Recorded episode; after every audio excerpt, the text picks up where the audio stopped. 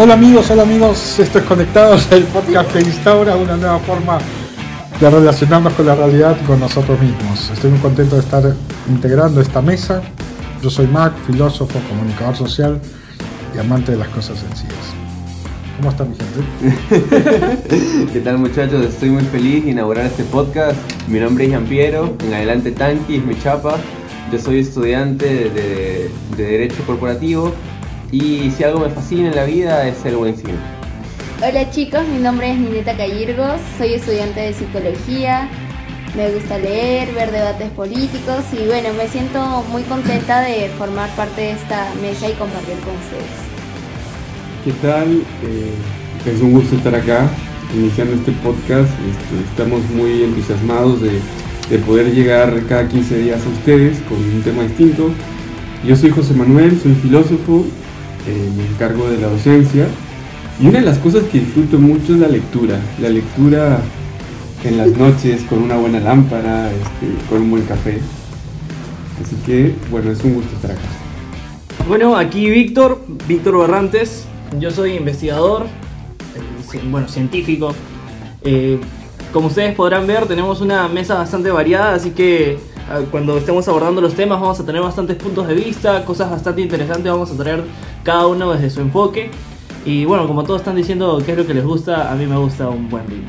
Bueno, es un gusto realmente empezar este podcast. Este, desde hace tiempo veníamos planeando esto para todos nuestros oyentes y, y realmente les aseguramos que se van a encontrar con contenidos de calidad. Así que hoy empezamos con un tema bien interesante.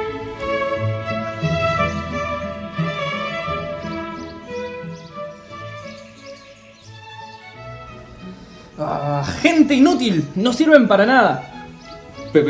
pero Bolívar, en estos tiempos no podemos decir eso. Mm, tienes razón. Ponle, un pueblo ignorante es instrumento ciego de su propia destrucción. A eso me gusta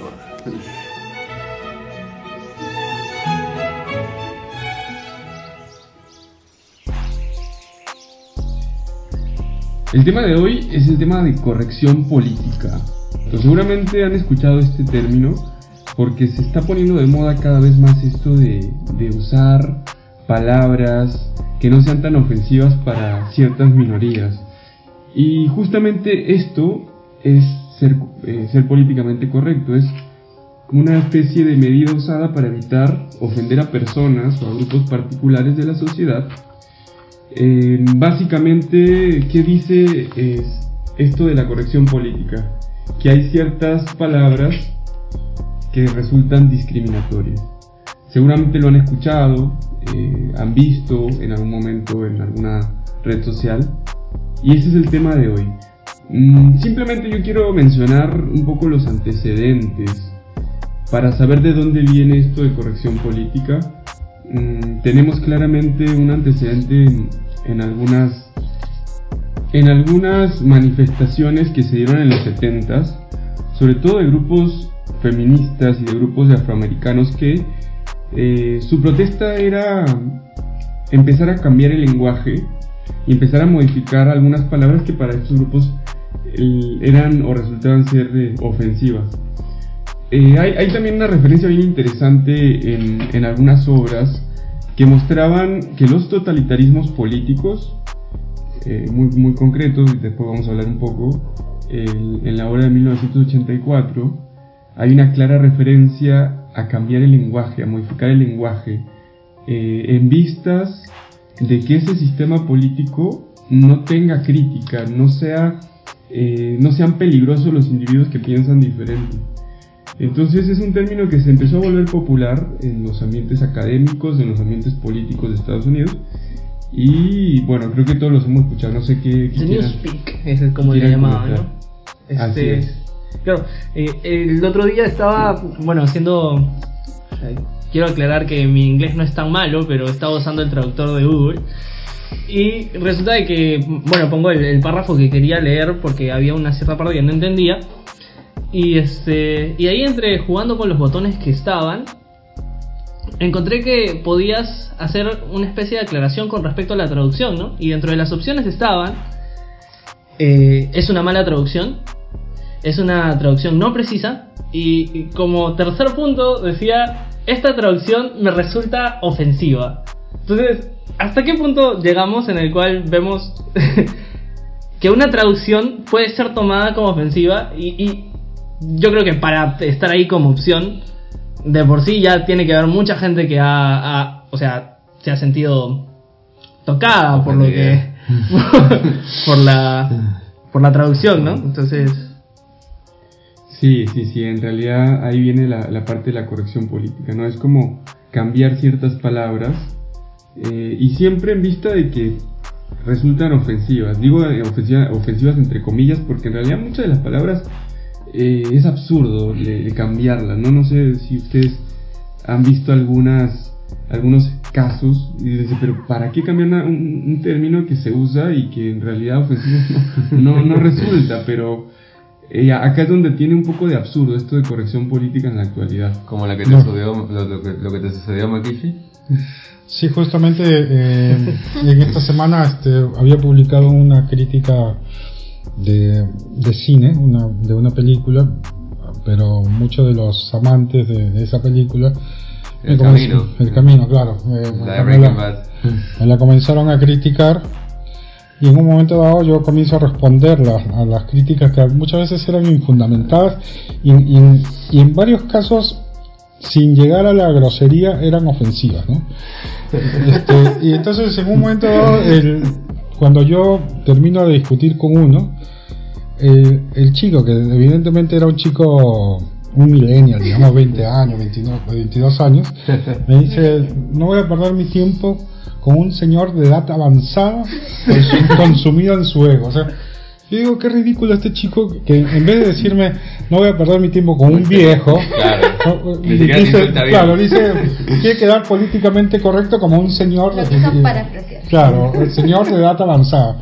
Eso, es, llegar a ese extremo me parece que es absurdo, es, absurdo, es ridículo, pero lo peor, lo, lo peor, de todo es que no está este, corrigiendo eh, la violencia que hay en, sus comentarios. En sus comentarios ¿no? No le baja la intensidad. Claro, no lo van a censurar porque no está insultando, no está diciendo una grosería. Claro. Pero sí sigue siendo ofensivo. O sea, ¿en, qué sentido la, corrección política no, no termina siendo una, una cuestión. Una careta. Una careta, una hipocresía, ¿no? Claro, si vas a insultarme, menos insultame directamente. en este caso. Me parece que, ahí está el punto que nos interesa comentar ahora y, hacer una, una reflexión. Eh, creo que nuestros oyentes eh, entenderán a qué nos referimos. Pero ese, ese me parece la parte absurda de esta corrección política que vivimos actualmente. Eh, bueno, hay un caso, hay un caso muy interesante de un comediante. De un canadiense, Guy Earl, que, bueno, él tiene muchos de sus stand-ups, tienen contenidos en donde hacen comentarios sobre homosexuales o machistas, pero por, para reírse de esa situación, ¿no? Y resultó que en una de sus stand-ups él, él, tuvo este, la mala suerte de que había un, más que un grupo de, de, de lesbianas, era un grupo este, que estaba pro LGTB, ¿no? Y lanzaron la, la, demanda y bueno, resulta que ahora él tiene que pagar alrededor de 15 mil dólares americanos eh, por, por, haber dicho esos comentarios, ¿no? Y al, y al dueño del bar este, le están este, multando también por la mitad, por la mitad por, por haber dejado este, en su, en su estrado, en su lugar, este, hablar a un tipo como este, ¿no? Que es, este, y, él en, uno de sus, de sus diálogos, es, muy interesante, dice, eh, parece que estamos en, este, los, los nuevos dioses del Olimpo son los, son los musulmanes, las lesbianas, los homosexuales, porque, o los negros, porque... son grupos que no se pueden tocar. porque si los tocas, este, te, te hacen, él decía, te, te hacen beber la cicuta como a, como a Sócrates, ¿no? Este, porque no te puedes meter con esos dioses de, de, la nueva ciudad, ¿no? Y, y, es eso, ¿no? Y, yo creo que ahí está lo, lo, lo, que uno no se da cuenta, que, que esto que mencionabas de, de 1984, que que la, corrección política tiene una intención en realidad de, establecer una forma de mirar el mundo. No solamente es corregir la discriminación, no solamente es corregir este, todo tipo de discriminación, sino que, estaría bueno. Que estaría bueno, que es, es una forma de, respeto, sino que te imponen una forma de mirar la, realidad, ¿no? finalmente te están imponiendo una ideología, ¿no? Por eso tú decías que estaba muy relacionado con los totalitarismos, ¿no? Y, de alguna manera es, es eso, ¿no? Este, es una forma sutil de totalitarismo, ¿no? y, o sea, puedes engancharlo incluso, imagínense que comenzamos a hablar ahora mismo y, como adjetivos, o, no tanto adjetivos sino sustantivos, comenzamos a describir a las personas y a dividirlas entre prole y, burgués. Entonces, yo creo que evidentemente van a reconocer de que yo ya soy un, un ideático este, de izquierda. Entonces, de alguna forma te vas dando cuenta de que esa división que genera el, el lenguaje este, va, va, conceptualizando de acuerdo siempre a una ideología, ¿no? O sea, esa manipulación de las palabras tiene toda una intención política más que ser naturalmente una corrección entre comillas. Sí, yo, yo, pienso en dos cosas importantes eh, en relación a lo que acaban de decir. Y por un lado está que estamos en, en, una época de una susceptibilidad muy grande. O sea, las, Demasiado. O sea, yo, a mí me dicen, yo soy mexicano, todos lo saben acá. A mí me dicen mexicano, me dicen mariachi, yo no tengo ningún problema. Charro. El otro día justo vi un, un video donde un, un norteamericano se vestía de mexicano como mariachi y pasaba por la Universidad de Washington, creo. Entonces muchos ahí le dicen, no, pero eso es ofensivo, estás ofendiendo a la cultura mexicana. ¿Y por qué? No, porque a ellos no les gustaría que tú te burles de yo me estoy vistiendo como un mexicano. Entonces él mismo va a un barrio mexicano y dice, ¿qué, qué te parece mi, mi, mi, vestimenta? Y tú el tipo dice, ah, muy bueno, ¿eh? Brindaban con él, con una cerveza y se tomaban un tequila juntos. Claro. Entonces, esto muestra que de alguna forma hay como una especie de, de susceptibilidad muy grande. Demasiado. Y por otro lado una victimización, porque también lo que busca es victimizar. Claro. Así como decía Víctor, eh, las categorías de margen, opresor oprimido, eh, se, trasladan a nuestro tiempo y parece que siempre hay una un grupo, una minoría que están siendo oprimidos y, una de las cosas eh, por las que se sienten oprimidos es el lenguaje, se sienten que no son tratados justamente, pero es, es este, algo que da para pensar. Sí, lo que parece resaltante de tu ejemplo aquí es que además estamos en un campo que es el humor. O sea, es, estamos hablando de alguien que hace un stand-up y hace comedia. O sea, su, su intención es divertir a su público y, si, lanza chistes, lo, hace simplemente con una intención de, de hacer reír a, quien tiene enfrente, ¿no? Sin, sin herir susceptibilidades y caemos en esto que tú dices, José Manuel, de que la gente comienza a tomarlo como si fuese víctima. ¿Víctima medio de qué? ¿no? y ahora la, la pregunta de, o sea, del millón. A mí me parece un poco difícil de creer que podrías llegar a hacer comedia sin, sin tomar un, una característica de alguien y burlarte de ella, ¿no? O sea, ¿cómo, cómo haces comedia? exacto, ¿cómo haces comedia sin, sin burla? Aparte, en, en la génesis de, de la comedia está la catarsis, ¿no? O sea, la, gente, la gente se ríe de sí misma y, de alguna manera ahí hace catarsis, ¿no? O sea, es un, es una, un equilibrio emocional, eh, el desfogar este, riéndote. De ti mismo, claro. ¿no? ¿no? he escuchado a este, Franco Escamilla. Sí, él hace tipo cuando burlas de todo. Yo soy un gordo y se ríe de sí mismo y utiliza Claro, que lo han criticado mucho porque lo llaman machista, lo llaman eh, discriminador, pero en realidad es, es, parte del humor. De la naturaleza del humor está eso. ¿no? sí. O sea, es una forma, yo creo que, o sea, más que todo, como que una forma total de cortarte la libertad, la libertad de expresión, ¿no? O sea, en las mismas bromas que hacen, todo tiene que convertirse como en un sistema regulado, ¿no? De lo que puedes decir, de lo que no puedes decir, de lo que, o sea, entre comillas, ofende a la persona y bueno, o sea, eso lo vemos actualmente, o sea, en, en o sea, lo vemos en las universidades también, como a veces este, tratan de comentar ciertos adjetivos de personas, pero, o sea, te lo cortan, ¿no? Hasta qué punto puedes hablar o hasta qué punto puedes decir tu opinión. Sí, de hecho, ya que comentas lo de las universidades, eh, les comento un par de casos de Estados Unidos y partamos de la premisa que en Estados Unidos está eh, lo, que, muchos conocemos incluso por películas, que es la primera enmienda, que básicamente la primera enmienda lo que hace es dar a los, a los estadounidenses eh, una libertad de expresión en, en, cualquier manifestación que ellos hagan. Entonces, está el caso de esta primera universidad, que es la Universidad de Tallahassee, en la cual se estaba debatiendo en el salón sobre si es que en ese, en ese estado tenía que aprobarse el matrimonio homosexual. Y eh, uno de los alumnos sale a decir que, que él no está a favor del matrimonio homosexual y sale a decir sus argumentos, ¿no? Al fin y al cabo, estaban en un salón de clases y en un salón de clases se abre el debate, es precisamente lo que, lo que enriquece la, la, educación.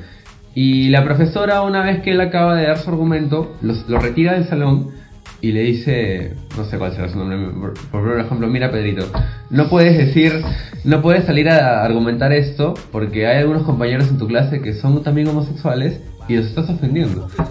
Y Pedrito, para mi ejemplo, dice, le dice algo así como, profesora, pero, o sea, si no puedo salir a argumentar en contra, entonces se supone que siempre tengo que argumentar a favor, simplemente porque hay alguien de ese grupo acá adentro. Entonces, ya eso medio que corta el debate entre los alumnos y más aún en un ambiente en el que se supone siempre tiene que estar abierto a debate, por, algo es una universidad. Y este otro caso que me parecía aún más exagerado, que es el de Harvard, que a finales de 2014 eh, Sucede que estos alumnos que le están enseñando Derecho Penal van donde el rector de la Facultad de Derecho y le dice, mira, nos están enseñando Derecho Penal, particularmente nos están enseñando el derecho, el, el delito de violación. sí, ojalá nunca exista ese derecho. y, y, le, y van el rector y básicamente le piden, le pedimos por favor que le diga al profesor que cuando nos enseñe este tema de la violación, jamás eh, mencione la palabra violación propiamente, porque nos ofende y de alguna manera nos incita y nos, nos violenta a realizar este delito. Entonces yo me quedaba pensando cuando leía, cuando leía incita. cuando leía la nota y decía, o sea, estos patas son de Harvard, que de hecho en derecho es prácticamente el paraíso, o sea, los que estudiamos derecho Claro, o sea, sabemos que llegar a Harvard es prácticamente ya raspar el cielo, no, no, hay más que eso.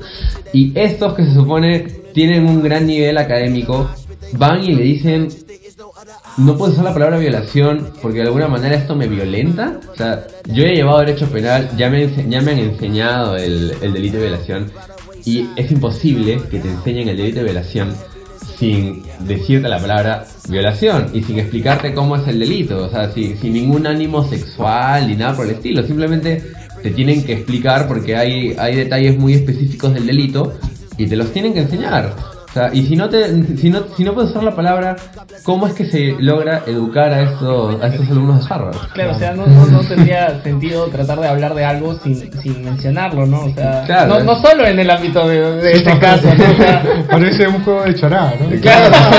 No, no, no sé si has visto este juego, el, tabú, que, te, que tiene una palabra principal que, no tienes que escribir y no puedes usar cinco palabras para describir esa, ¿no?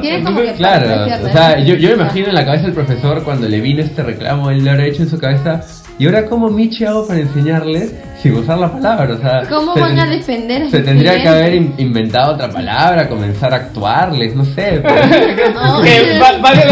la, aclaración sería muchísimo más grave, ¿no? Claro, sería hilarante si quieren, pero, o sea, decía, incluso en universidades como Harvard, que son de las top top, vemos que se comienza a reprimir el debate eh, en la universidad y esto definitivamente merma la capacidad de, educación de la universidad, ¿no? O sea, yo no imagino, por ejemplo, a estos alumnos de Harvard en un caso de penal. O sea, yo, yo si, yo si fuese un delincuente, que ojalá nunca lo sea. Eh, no.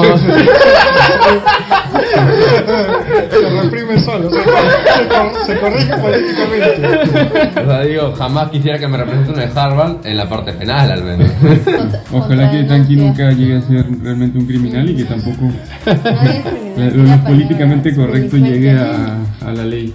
Nineta, tú tenías un caso.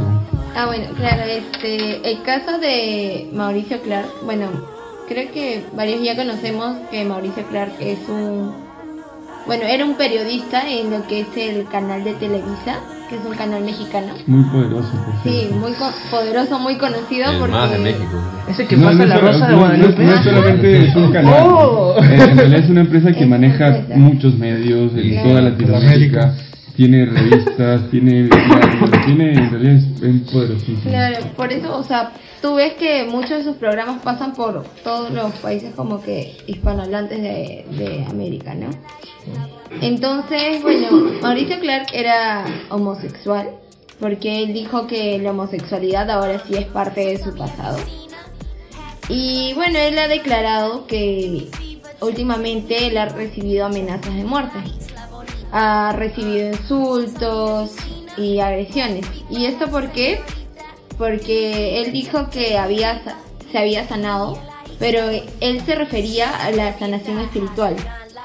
Entonces es por eso que lo siguen criticando y comienzan a decir cosas que Mauricio Clark no ha declarado. Por ejemplo, de que sí, la homosexualidad tiene cura o no. Y bueno, o sea, por declaraciones así, es de que, por ejemplo, ahora último, su cuenta de Twitter, o sea, la empresa de Twitter lo censuró Mauricio Clark porque dijo que un discurso en donde él había dicho que estaba en desacuerdo nada más con la comunidad LGBT, lo censuraron y le dijeron que era un discurso de odio.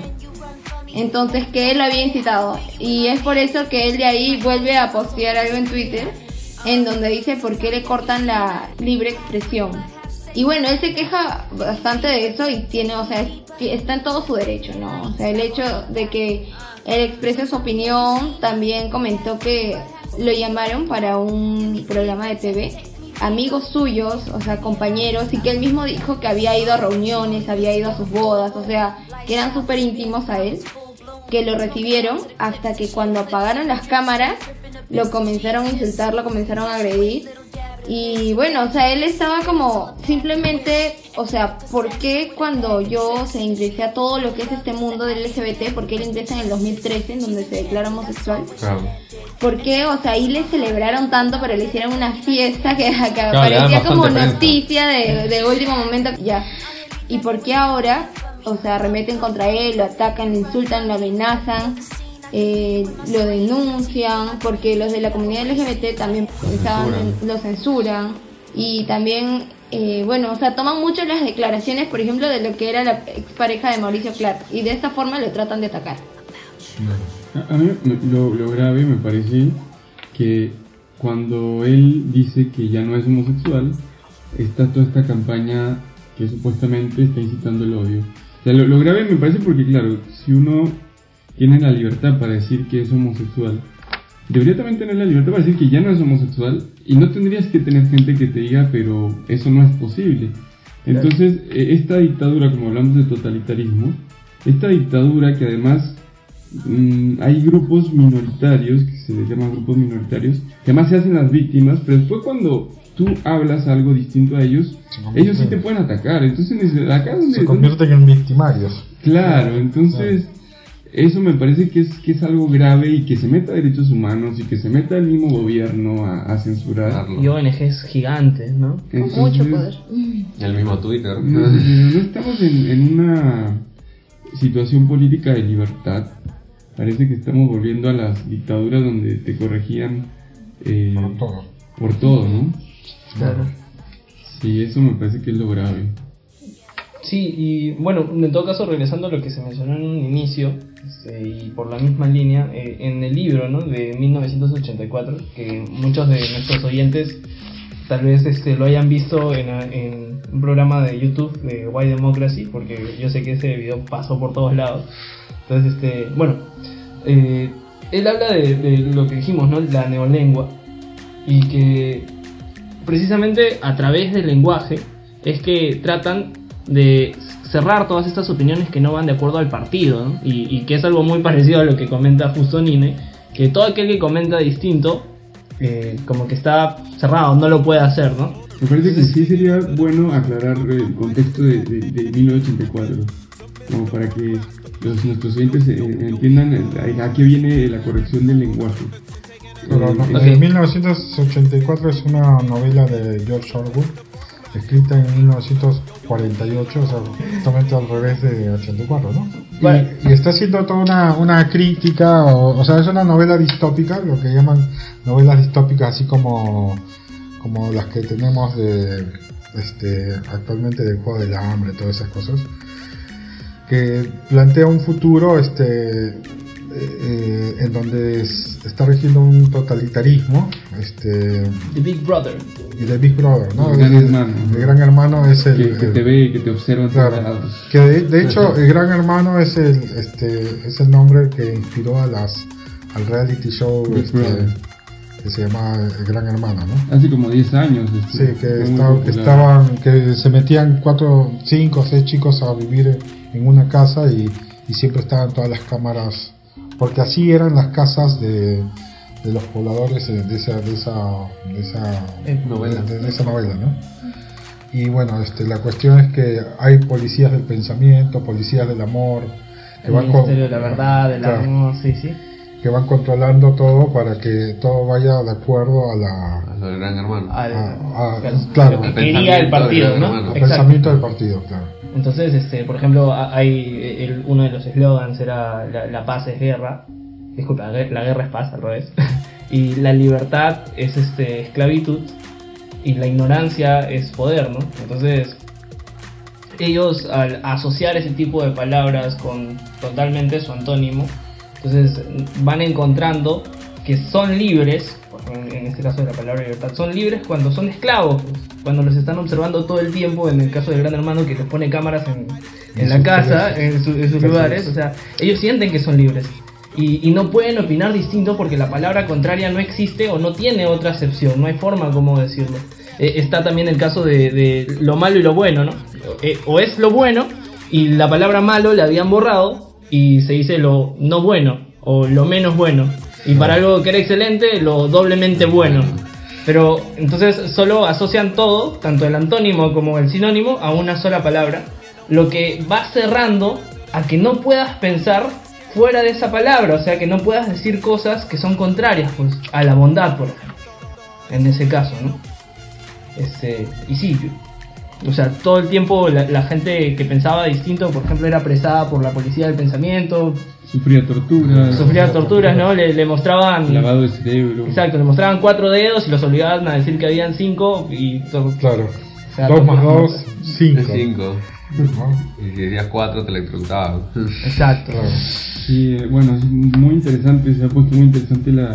Ahora nos van a decir que somos exagerados al decir, al comparar una cosa, una novela tan tan catastrófica, digamos, este como 1984 con con lo, con lo, políticamente correcto, este, pero de alguna manera es Va, en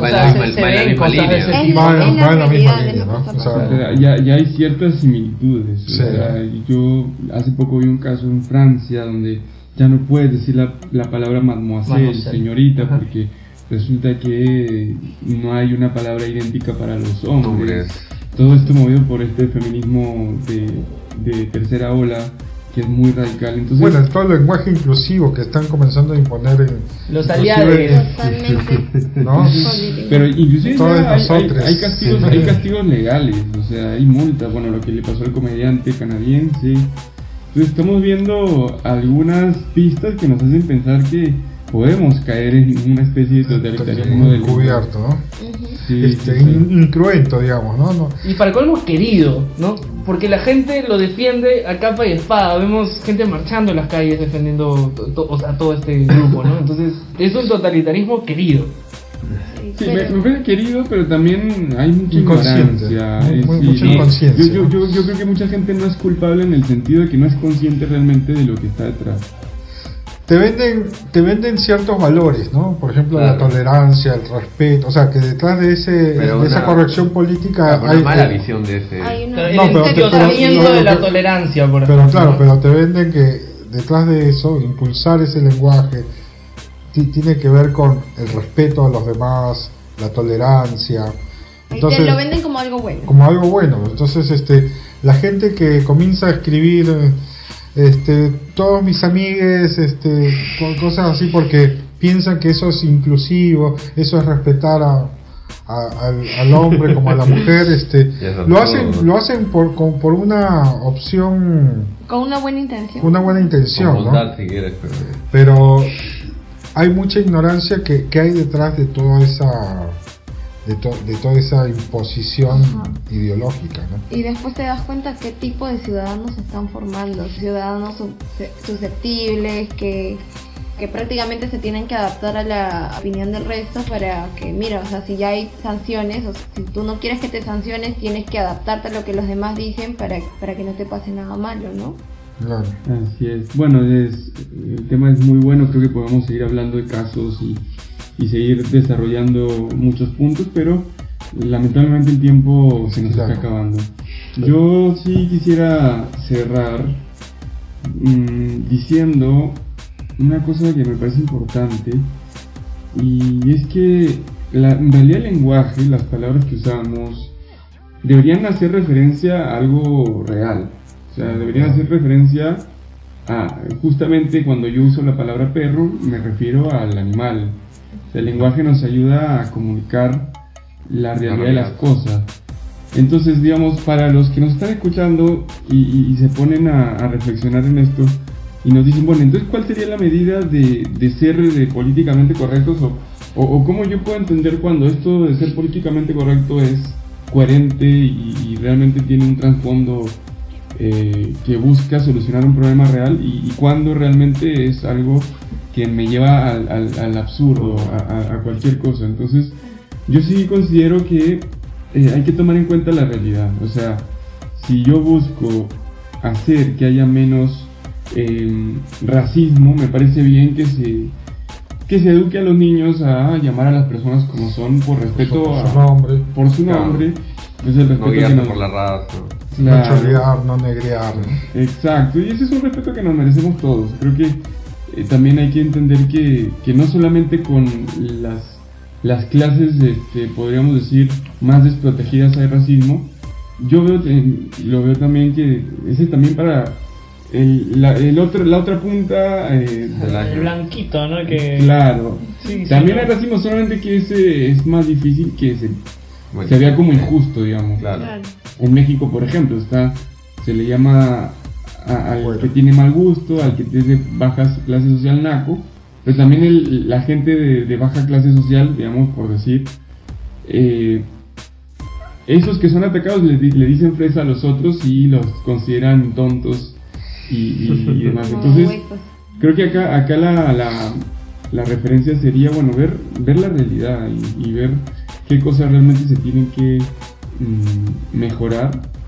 Y lo que parezca absurdo, creo que hay que dejarlo de lado. Creo que el sentido común es una buena, es un buen instrumento para discernir qué es lo que lo políticamente correcto o no, ¿no?